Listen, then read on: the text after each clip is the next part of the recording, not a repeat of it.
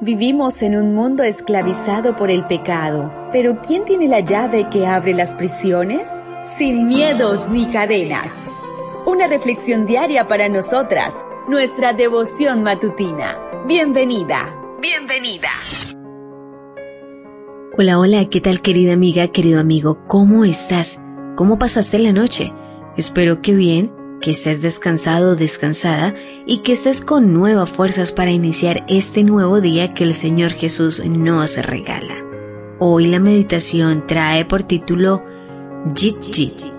Lucas 8:48 nos dice, Hija, le dijo Jesús, tu fe te ha sanado. Ve en paz.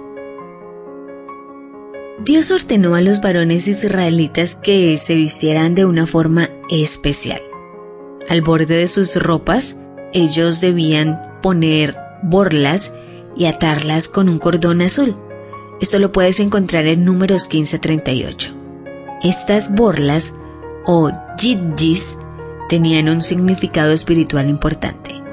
Representaban los mandamientos de Dios.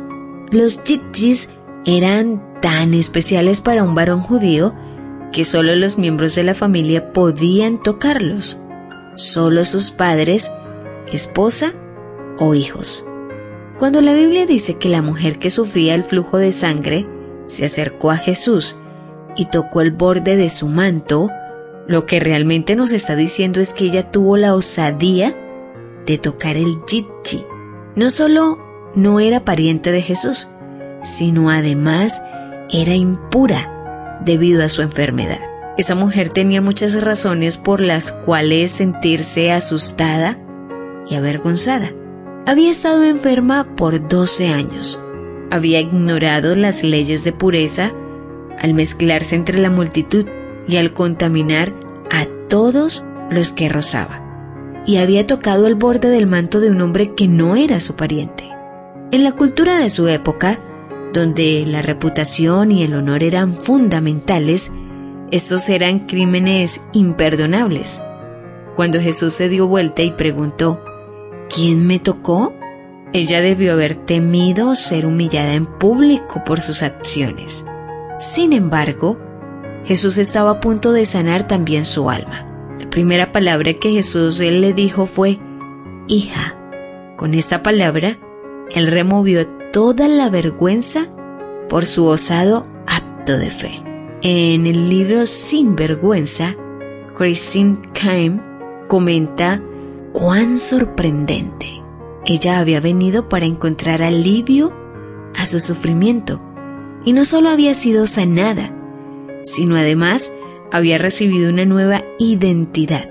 Jesús la recibió en su familia, la conectó íntima y tiernamente consigo mismo.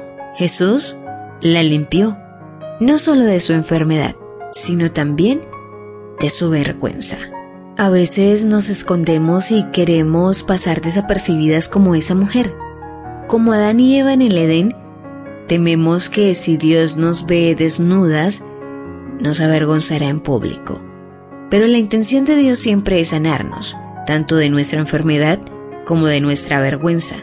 La Biblia dice que Dios jamás rechaza a los que se acercan. Y esto lo puedes confirmar en Juan 6:37.